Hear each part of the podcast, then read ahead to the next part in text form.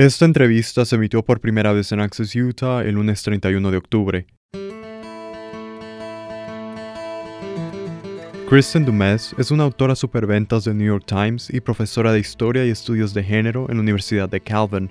Ella nos hablará sobre su libro más reciente titulado Jesús y John Wayne, cómo los evangélicos blancos corrompieron una fe y fracturaron una nación en el que presenta una historia de 75 años de evangelicalismo, desafiando la suposición común de que la mayoría moral respaldó a Donald Trump por razones puramente pragmáticas.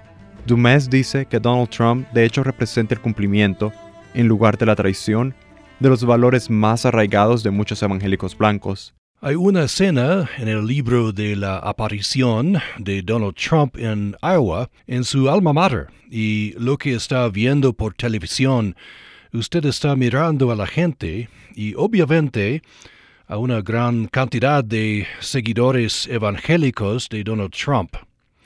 Dice en el libro que no reconoce a esta gente.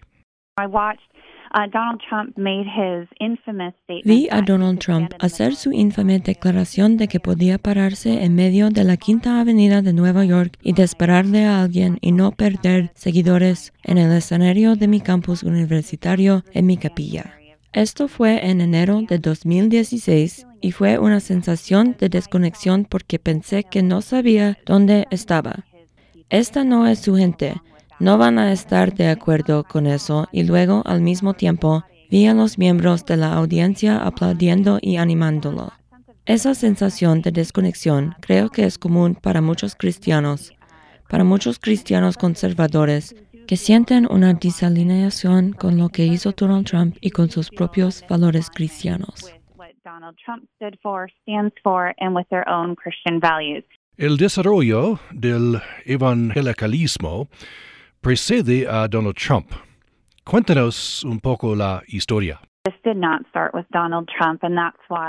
Esto no comenzó con Donald Trump y es por eso que es un control tan poderoso, ya sea que Donald Trump esté en el cargo o no.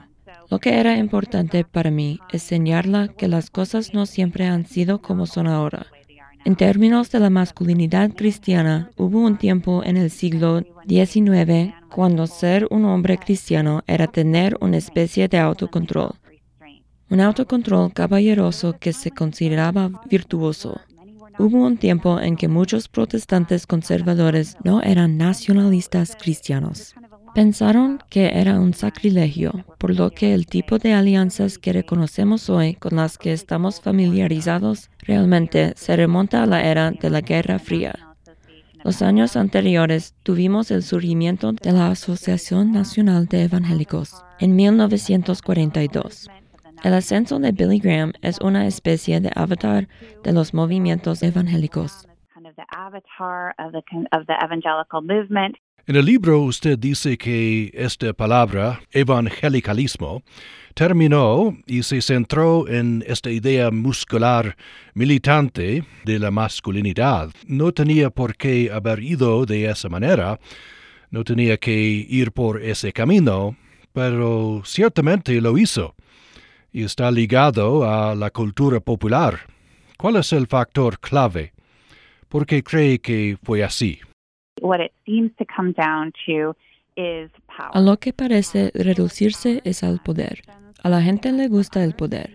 Los cristianos no son diferentes de los demás en ese aspecto, y tal vez incluso peor, porque pueden justificarlo en términos de justicia, que pueden hacer tanto bien con eso, y realmente parece depender de quién es bueno para consolidar el poder. Para escuchar la entrevista completa en inglés, visite upr.org. Para Utah Public Radio, soy Manuel Girón.